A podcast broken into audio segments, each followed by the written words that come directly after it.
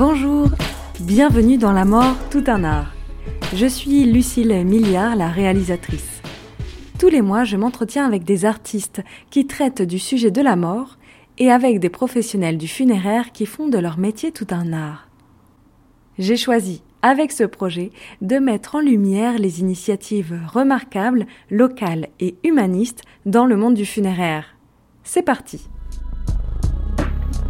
La mort, un art. L'art d'organiser un festival de la mort avec Marine Frugès et Grégory Nievat.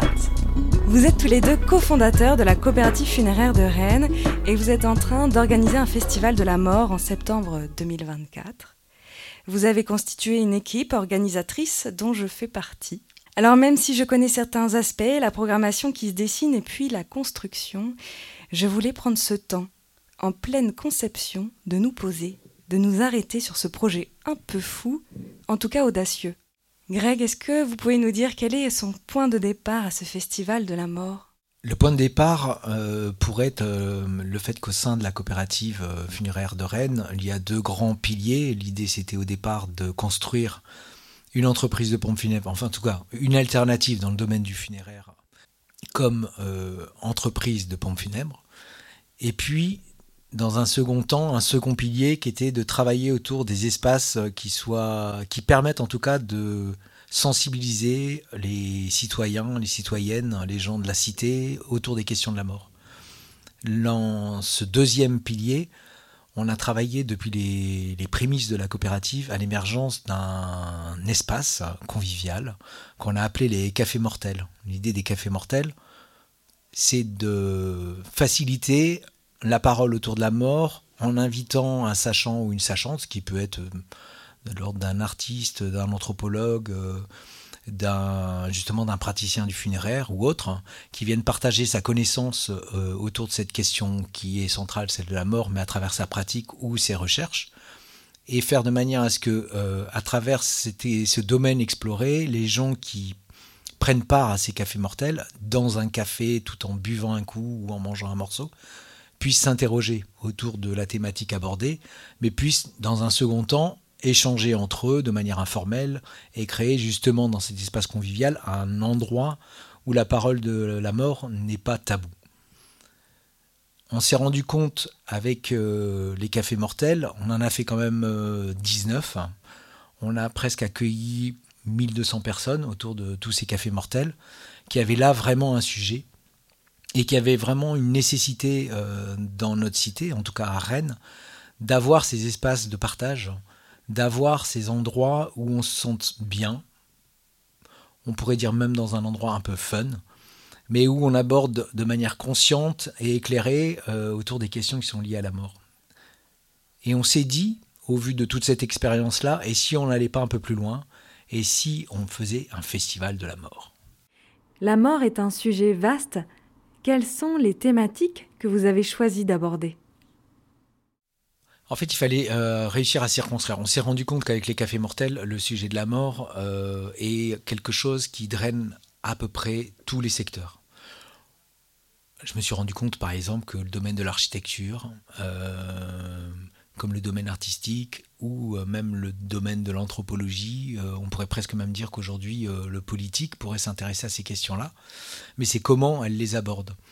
Et il fallait que nous, on puisse circonscrire, en effet, le festival euh, autour de certaines thématiques. Elles se sont en fait ancrées assez vite sur l'appétence qu'avait le groupe par rapport à certaines choses et même au-delà de ça, par rapport à la connaissance que chacun des membres avait euh, ou portait, euh, je veux dire, du point de vue professionnel, ce qu'ils faisaient eux-mêmes dans leur vie dans le monde extérieur, on va dire, et que chacun de ces savoirs puisse être partagé au sein du groupe. Et assez vite, on s'est dit qu'il fallait circonscrire euh, les thématiques parce qu'on ne pouvait pas aborder l'ensemble du sujet. Ce qui fait que assez vite, trois euh, entités se sont euh, déclinées, ont été apportées. La première était de travailler autour de la nourriture. La deuxième était de travailler autour des sons, des mots et des expressions. Et la troisième était de travailler autour du thème des objets À partir de là, en fait, déjà on est sur le chiffre 3. Mais où c'est décliné, euh, se sont déclinés en fait la, mise en place du festival, et c'est pourquoi? Le festival va durer trois jours, en tout cas dans sa manière concrète et événementielle, on va dire, au mois de septembre, c'est que il y avait la volonté d'avoir une, narration en fait qui se met en place. Cette narration-là, elle a été, euh, si je prends par exemple la thématique des objets, on a eu, euh, on s'est dit ce qui pourrait être intéressant, au vu de certains écrits qu'on avait pu lire, qu'on puisse décliner euh, la relation intime qu'on pouvait avoir par rapport aux objets, la dimension privée qu'il y avait par rapport à un objet, mais aussi la dimension publique par rapport à un objet. Et c'est comment un objet se déplace au fur et à mesure qu'on s'approprie de cet objet, et notamment, euh, mais ça peut-être qu'on va en parler tout à l'heure, notamment à travers une cérémonie par exemple, mais aussi à travers ce qu'on allait mettre en place pendant le festival et comment on allait interroger justement ces différentes dimensions. Et pour le groupe de la nourriture, c'est pareil, cette narration-là, elle s'est articulée aussi sur un... Euh, autour de, par exemple, euh, les premiers jours, on va travailler autour du pain, autour du désir de se faire quoi on peut tendre, en tout cas, euh, autour de la nourriture. Il va y avoir un autre temps qui va être autour de le fait d'organiser et mettre en place un banquet. Euh, et puis en amont, il y a justement comment on fait lever euh, le, vin, comment on apporte petit à petit en fait une réflexion autour de ça. Oui, parce que le, festival, ce sont trois jours, donc on peut déjà donner les dates 20, 21 et 22 septembre 2024. Un lieu. Le vieux Saint-Étienne. Et puis, une autre articulation s'est mise en place aussi. C'est-à-dire qu'il y avait la volonté d'avoir un moment euh, fédérateur, qui est ces trois jours de festival au vieux Saint-Étienne pendant le mois de septembre, et puis il y avait la volonté aussi, mais ça c'est par euh, les choses, c'est en cheminant qu'on arrivé à cette, euh, cette réflexion-là, de créer des laboratoires en amont et de nourrir en fait pendant l'année euh, qui précède, donc à partir de là, janvier jusqu'au mois de septembre, des laboratoires, des ateliers qui viennent nourrir, réfléchir, mais dans un temps plus long autour de chacune des thématiques on peut se concentrer sur le, groupe objet justement et sur, euh, sans dévoiler la programmation euh, euh, pendant ces trois jours de festival, mais sur ce temps de laboratoire, là, aujourd'hui, vous en êtes où de vos réflexions, de vos rencontres aussi? Marine, vous êtes artiste visuelle, designer, directrice de création. vous avez fait appel aussi à votre réseau d'artistes j'ai pas fait trop appel à mon réseau d'artistes. Il est venu plutôt progressivement. Ça a commencé plutôt par des découvertes d'artistes. Euh, dans notre groupe, on est aussi avec Juliette Gauthier, qui, euh, est plasticienne et euh, qui nous a fait très vite rencontrer une autre plasticienne avec qui elle avait fait ses études, qui s'appelle Lucille Marceau. Et euh, vraiment, enfin, on, a eu euh, ben, une super accroche parce que sa sensibilité qu'elle avait, déjà le traitement du sujet qu'elle avait autour des reliquaires, euh, de la mémoire, venait vraiment résonner très directement avec notre approche. donc voilà, il y a eu Lucille. Après, il y a eu Christina Maldonado qui était en résidence artistique au bout du plongeoir en 2022 et qui était en, partenariat en résidence à la coopérative funéraire. Donc c'est comme ça qu'on l'a rencontrée, grâce à Au bout du plongeoir. Elle est en train de, prolonger sa, recherche de façon beaucoup plus large et après on va voir comment on va pouvoir euh, aussi la programmer sur, euh, sur le festival. D'une certaine manière, par accident, on avait entendu parler du festival de la mort qui se passait à Bruxelles, qui s'appelle le Dia des Muertos, et euh, qui avait mis en place euh, ce qu'on trouvait étonnant euh, et, puissant, une installation de meubles qui s'appelait l'Hôtel des Morts, et dans lequel il y avait eu plein de petites niches qui racontaient plein de récits et de relations entre les vivants et les défunts à cet endroit-là, et on a eu l'occasion d'y aller justement pour, pour, pour découvrir ce collectif d'artistes qui s'appelle Tados qui est euh, menée par Célia Desardo, Sarah Brûlé et Manon Brûlé. Et euh, ça a été une super rencontre aussi. Donc en fait, les choses se sont faites un petit peu parce qu'on était en veille, on, était toujours attentif à ce qui nous entourait, euh, justement des projets qui soit artistiques, soit autres, étaient en résonance avec l'approche de la coopérative funéraire aussi. Et de ça a découlé ces rencontres. Et là, sur votre voyage justement en Belgique, vous êtes plusieurs à y être allés, de la coopérative, soit membre fondateur, soit euh, sociétaire. Et qu'est-ce que vous avez vu, vécu là-bas, que vous aimeriez justement transmettre euh, durant toute cette année et pendant le festival? Ça a été cette rencontre-là justement avec elle. Ça a été euh, le, fait qu'elles ont des approches qui commencent par être d'abord artistiques euh, pour les emmener justement sur, la, sur une prise d'ampleur qui, qui s'est faite au fil des années par le, pour le Festival de la mort là-bas. Et euh, en fait, on a vu qu'elle, progressivement, se posait plus de questions et a, commencé plus à aborder une réflexion autour des, entreprises de pompes funèbres. Donc en fait, elles ont fait un, chemin inverse au nôtre. Et euh, on, s'est retrouvés dans ce croisement-là. Euh, elles font des ateliers avec euh, tout, public, des enfants, pour aborder le sujet de la mort. Donc elles sont vraiment sur aussi l'idée de, d'aborder ce sujet et ne pas le mettre en, marge. Et, toujours d'une façon très poétique, pertinente, puis forte dans, le, dans, dans, les exigences aussi à la fois artistiques, à la fois sur le fond et sur la forme.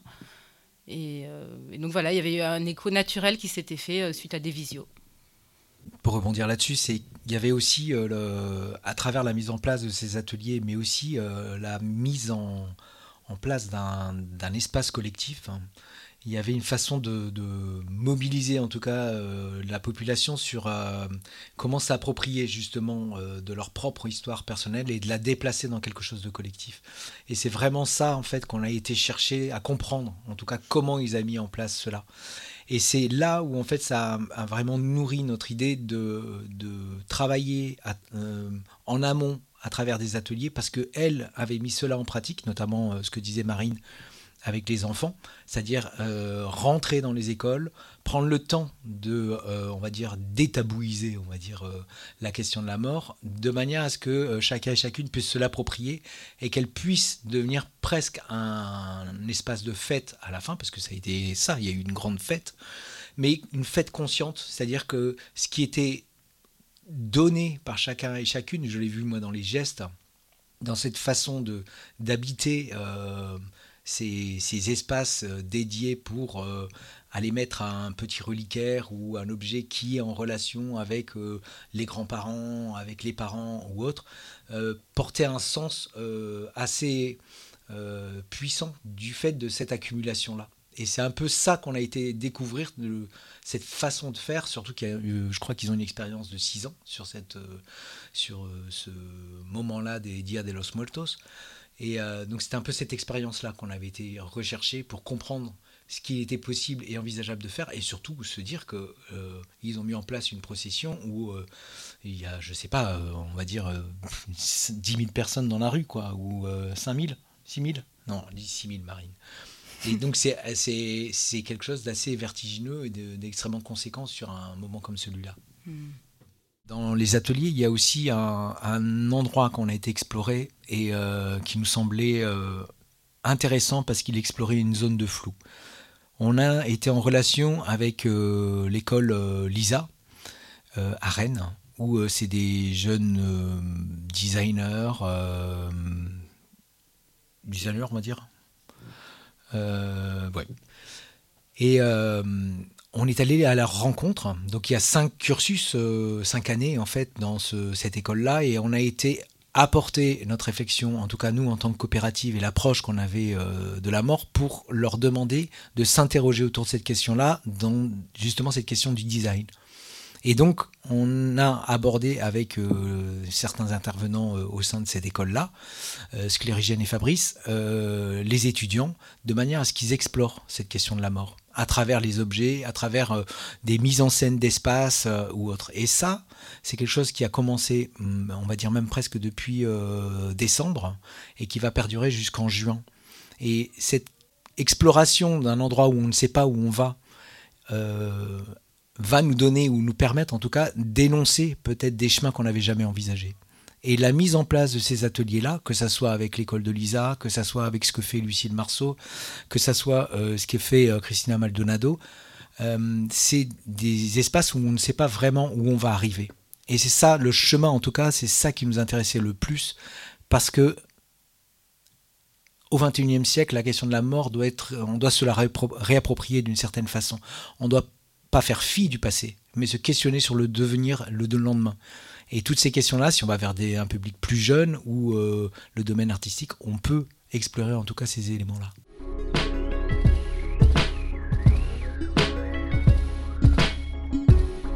Vous êtes aussi conseiller euh, funéraire au sein de la coopérative. Donc la question de l'objet, c'est aussi quelque chose qui est présent, une réflexion que vous avez, vous menez euh, dans l'accompagnement des familles. Euh, justement, est-ce que toute la réflexion durant cette conception de festival vient nourrir et inversement Comment vous tissez là les, deux, à la fois festival de la mort et conseiller funéraire au sein d'une entreprise de pompes funèbres? Euh, L'apprentissage au sein de la coopérative pour mettre en place ou accompagner les familles dans les cérémonies, elle s'est faite progressivement.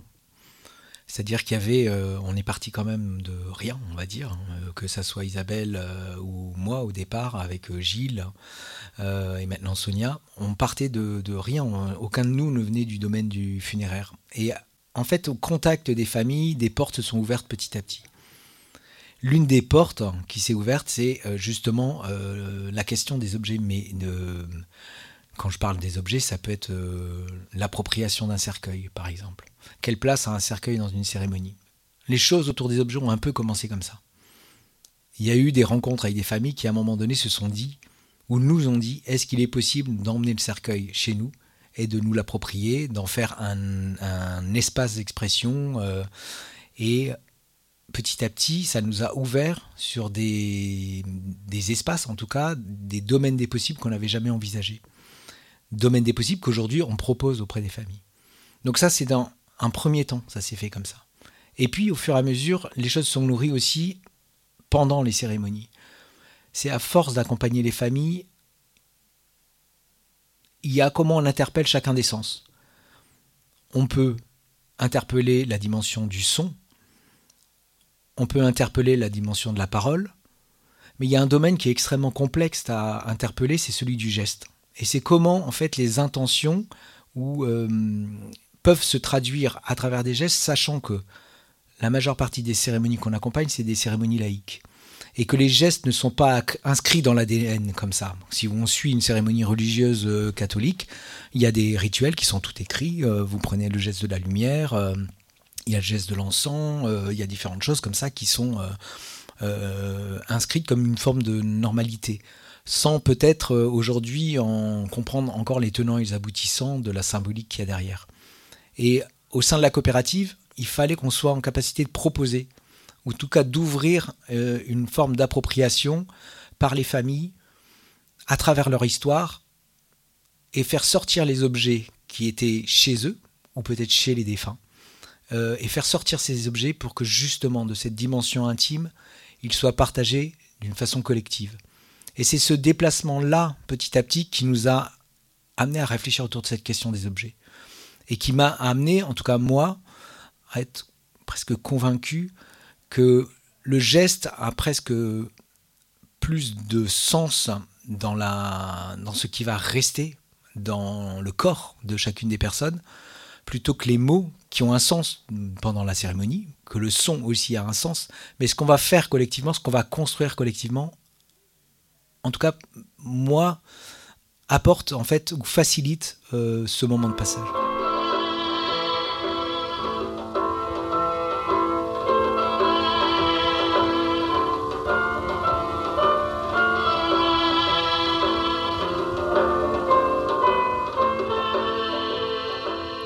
On écoute maintenant un morceau choisi par vous, Grégory, Ahmad Nobahar de Delkesh. Ce morceau-là, c'est un morceau iranien et euh, c'était une cérémonie que j'ai accompagnée avec toute une euh, communauté iranienne qui venait célébrer euh, le décès de Parvin. Et il y a eu ce morceau-là à un moment donné qui est apparu. Un des moments, en tout cas emblématiques pour moi de ce morceau-là, c'est qu'on l'a diffusé en fait au, cimetière. Je l'ai passé au moins deux fois. Parce qu'en fait, la proposition qu'il y a eu à un moment donné, c'est qu'il y avait. Euh, cette femme aimait les fleurs. Et donc, ils avaient vraiment envie. Euh, que ces fleurs-là soient présentes. Sauf qu'on était justement dans une période où il faisait extrêmement froid. Donc l'ensemble des fleurs allait flétrir en une nuit ou deux nuits. Il n'allait plus rien rester. Donc en fait, je leur ai proposé de mettre l'ensemble de ces fleurs dans le caveau. Et donc pendant tout ce morceau de musique, toute la famille, tous les proches et tout ont pris le temps d'aller chercher l'ensemble de ces fleurs. Et il y en avait, je peux vous dire, un paquet. Et ils ont pris le temps de les déposer. C'était un moment juste magique avec ce morceau-là.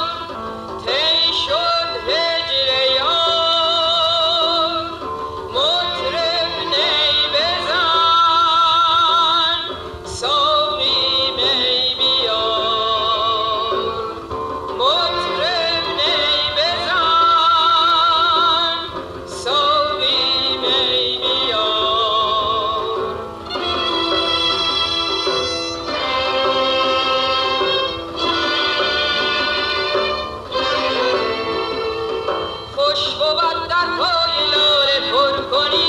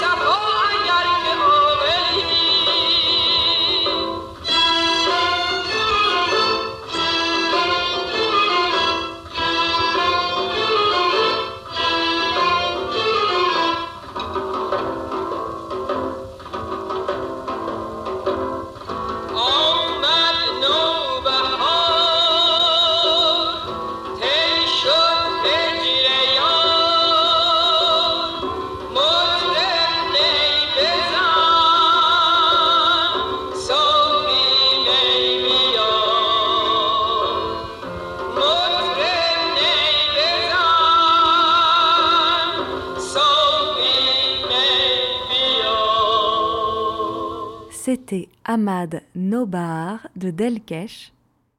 Vous écoutez La mort tout un art. On reprend avec Grégory Neuviarts et Marine Frugès sur le Festival de la mort.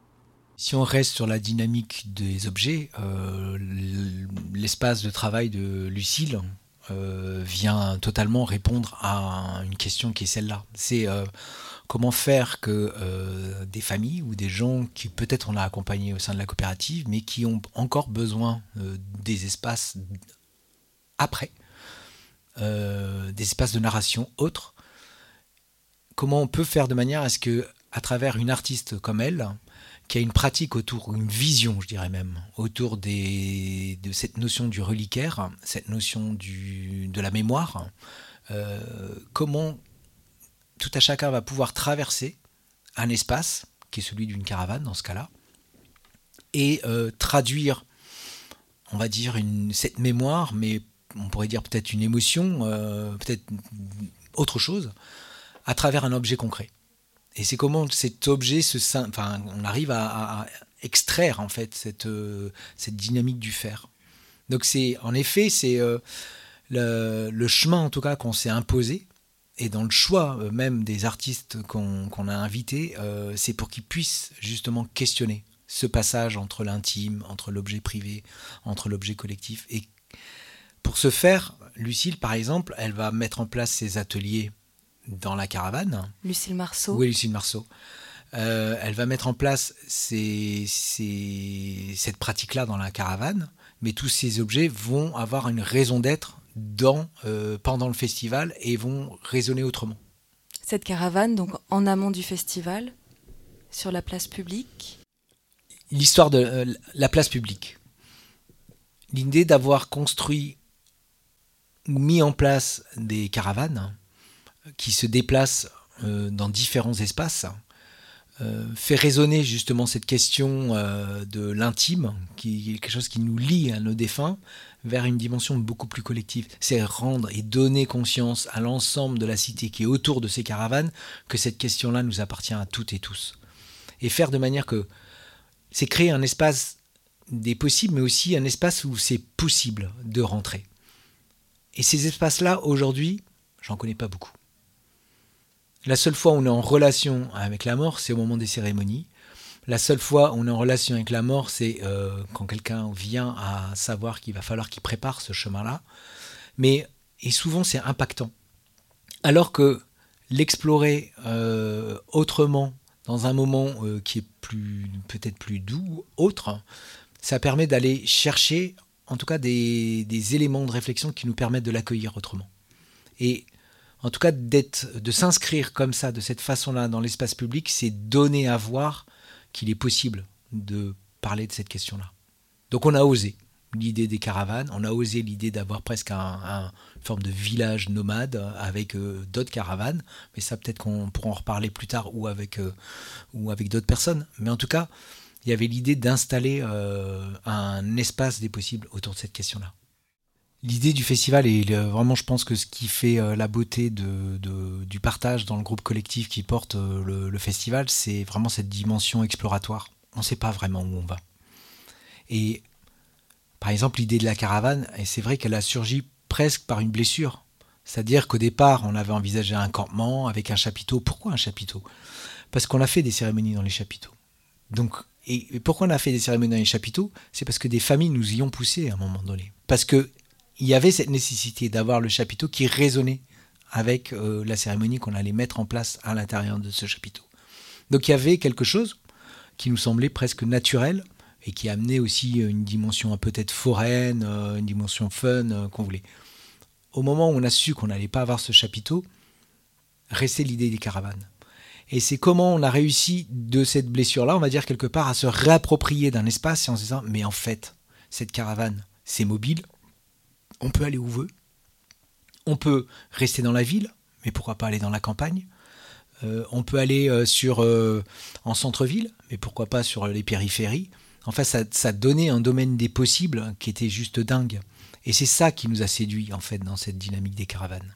Pour revenir sur le lieu du festival, vous l'avez dit, théâtre du Vieux Saint-Étienne, ancienne église désacralisée. autour un ancien cimetière. Euh, non, c'est assez magique en fait ce lieu. Il est, euh, dès qu'on rentre dedans, en plus il était totalement vide. Euh, on, a eu la possibilité même de, monter, de, voir la structure tout, là-haut, de vraiment s'accaparer l'espace ou de se, projeter les uns les autres avec nos, imaginaires respectifs. et du coup, c'est un terrain de jeu qui est ultra, ultra stimulant. Mais euh, maintenant, il va falloir faire rentrer toutes ces pièces de puzzle là-dedans. Et Marine, vous avez euh, créé toute la charte graphique de la coopérative funéraire de Rennes.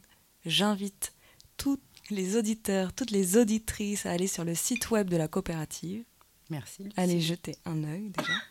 Et puis vous avez là créé la charte graphique, vous êtes en train de concevoir toute la communication sur le Festival de la mort. Est-ce que vous pouvez nous en dire un mot?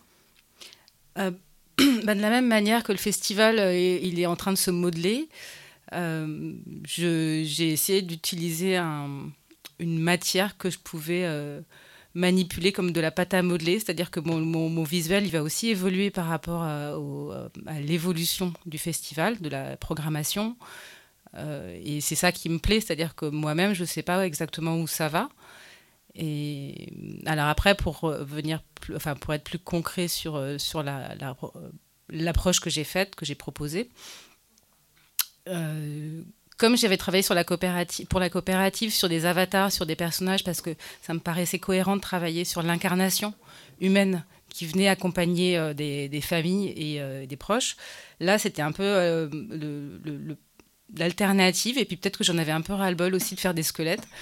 Euh, de me dire je vais pas forcément tomber dans ce qui, ce qui pourrait être attendu et comment je peux essayer de tourner autour du sujet et de lui donner une dimension un peu plus euh, large en fait pour euh, évoquer la notion de, du cycle de, la vie et de la mort. Au fur et à mesure, ça m'a amené à exploiter la, forme, et la, possibilité, le potentiel du, du ver de terre, du lombric parce que ce, que je trouvais intéressant, c'était ce qui se passait justement entre le monde du dessus et le monde du dessous, et que pour moi, le festival, il était un peu cet interstice entre les deux, un espace pour eux, et, euh, euh, qui est euh, expliqué, enfin, que j'ai réinterprété dans l'explication d'un anthropologue du folklore qui s'appelle Arnold van Gennep, et j'aime beaucoup le mot qu'il a inventé, ça s'appelle la liminarité.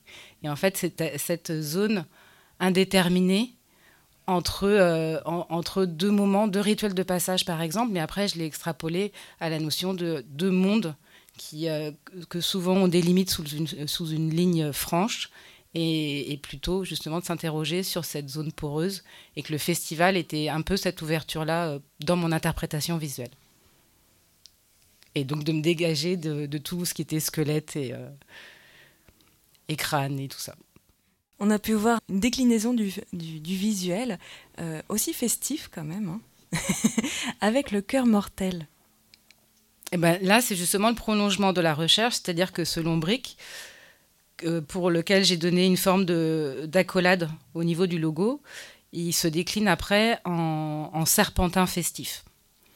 Et euh, je rajoute, j'ai ma petite obsession des pois jaunes de la coopérative, donc je rajoute des petits cotillons jaunes dans, dans, cet environnement, aussi pour rappeler la place de la coopérative dans la programmation, l'organisation du festival. Euh, donc après, cette manipulation des, des, serpentins et des, des, cotillons va venir se décliner et évoluer au fur et à mesure des, des projets qui se mettent en place. Donc c'est toujours jouer entre la notion de attraction-répulsion, c'est-à-dire qu'on va être séduit par la notion de, vue de loin de quelque chose qui est très festif, et puis finalement en se rapprochant, on, prend conscience qu'on est en train d'aborder un sujet beaucoup plus euh, euh, profond ou sérieux ou, euh, ou sombre, et d'être toujours sur cette ambivalence entre deux mondes joyeux, sombres, vivants, morts.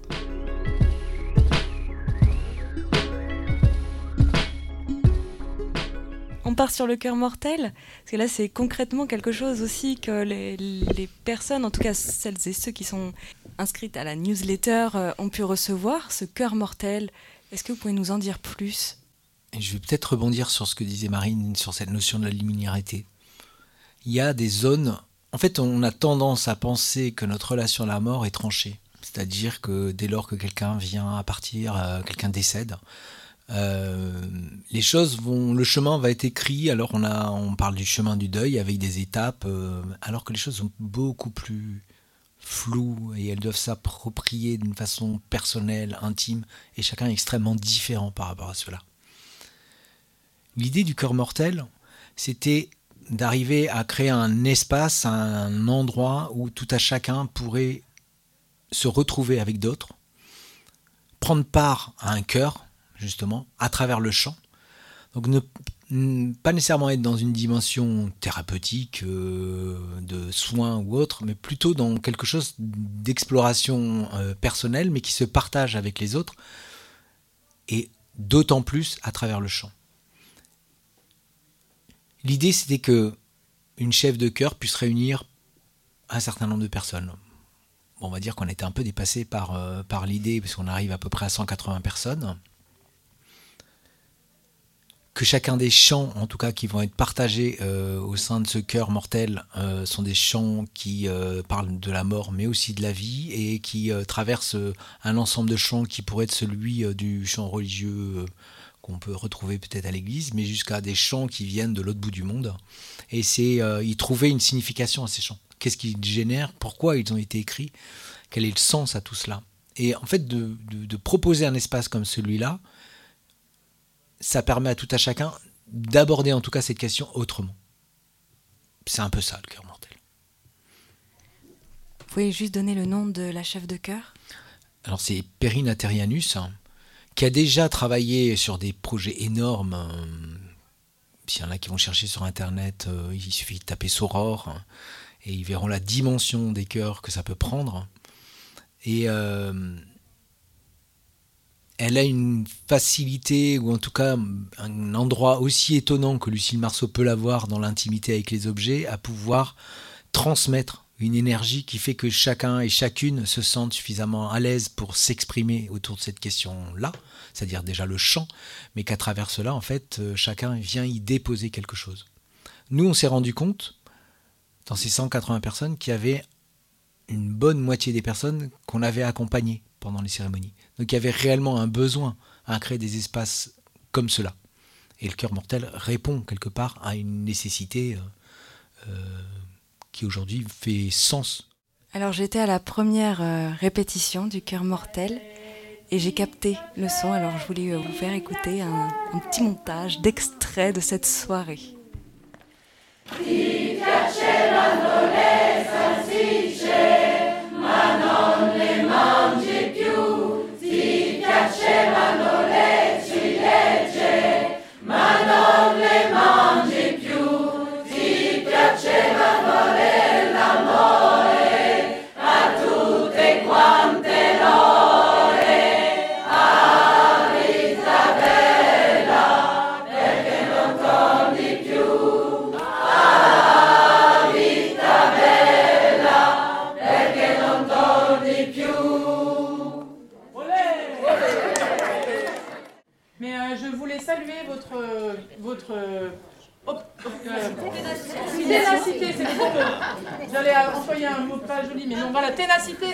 C'est ça que je voulais dire.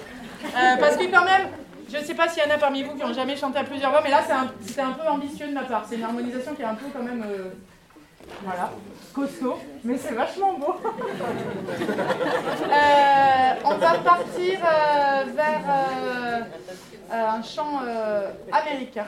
C'est un chant qui vient de la tradition des Shakers, qui est une branche on va dire, de l'Église catholique euh, irlandaise qui a été, euh, s'est installée aux États-Unis au début du XXe. C'est un chant euh, de célébration qui a été en fait chanté à plein de périodes de l'histoire pour plein de choses différentes. Il a été très popularisé aux États-Unis pour rendre hommage aux disparus de la Grande Guerre.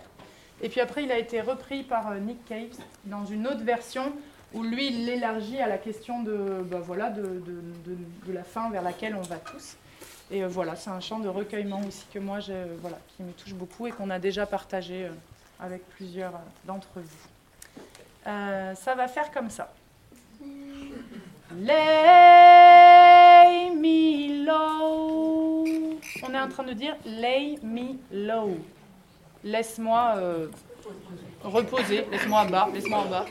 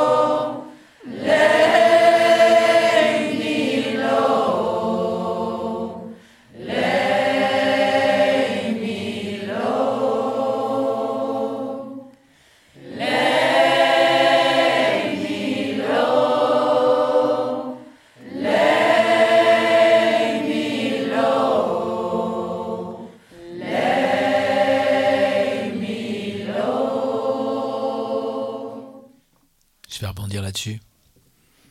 En fait, euh, cette chanson-là, ils l'ont chantée à une cérémonie que j'ai portée. C'était énorme. Il y avait euh, justement... euh, en fait, c'est ça que partage Perrine. C'est oser, même si on ne sait pas chanter. Et arriver à partager collectivement même le temps d'une cérémonie, ça a du sens. Et on le retrouve là, dans cette chanson-là, où je dirais peut-être... euh, 50% savent pas chanter dans l'ensemble de ce chœur, quoi. C'est pas grave, parce qu'ensemble, en fait, on se dilue quelque part et on fait cœur et on fait corps. Et c'est ça qui fait sens. Et c'est pour revenir, par exemple, dans la cérémonie sur la notion de l'objet, pour moi, ça a autant de force que celle-là. C'est-à-dire comment on vient déposer, par exemple, dans une cérémonie, plusieurs objets qui viennent tisser une narration ou un collectif et qui fait qu'on se sente ensemble. Et pour ce moment de partage, par exemple, qui est vraiment cette cérémonie, pour moi, qui est comme un, en tout cas ce que je partage souvent avec les gens, une forme de pacte collectif qui s'écrit à ce moment-là. Et ce pacte-là, en fait, il, en- il engage en fait chacun et chacune à continuer à évoquer la mémoire.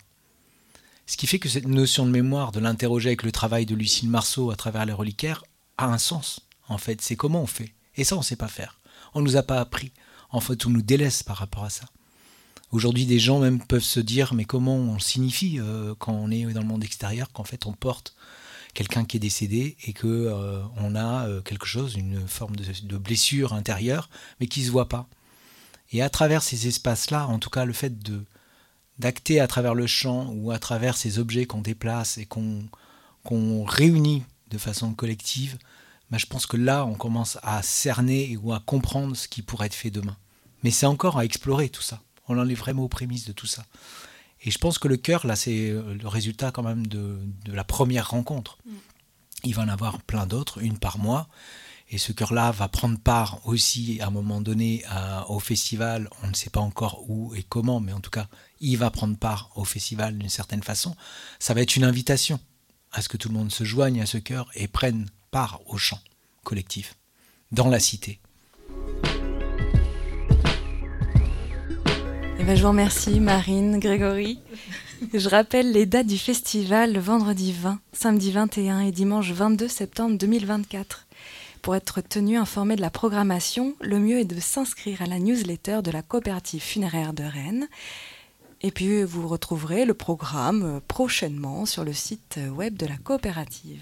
Merci Lucille. Merci à vous. On termine encore avec un petit extrait, moi je m'en lasse pas. Where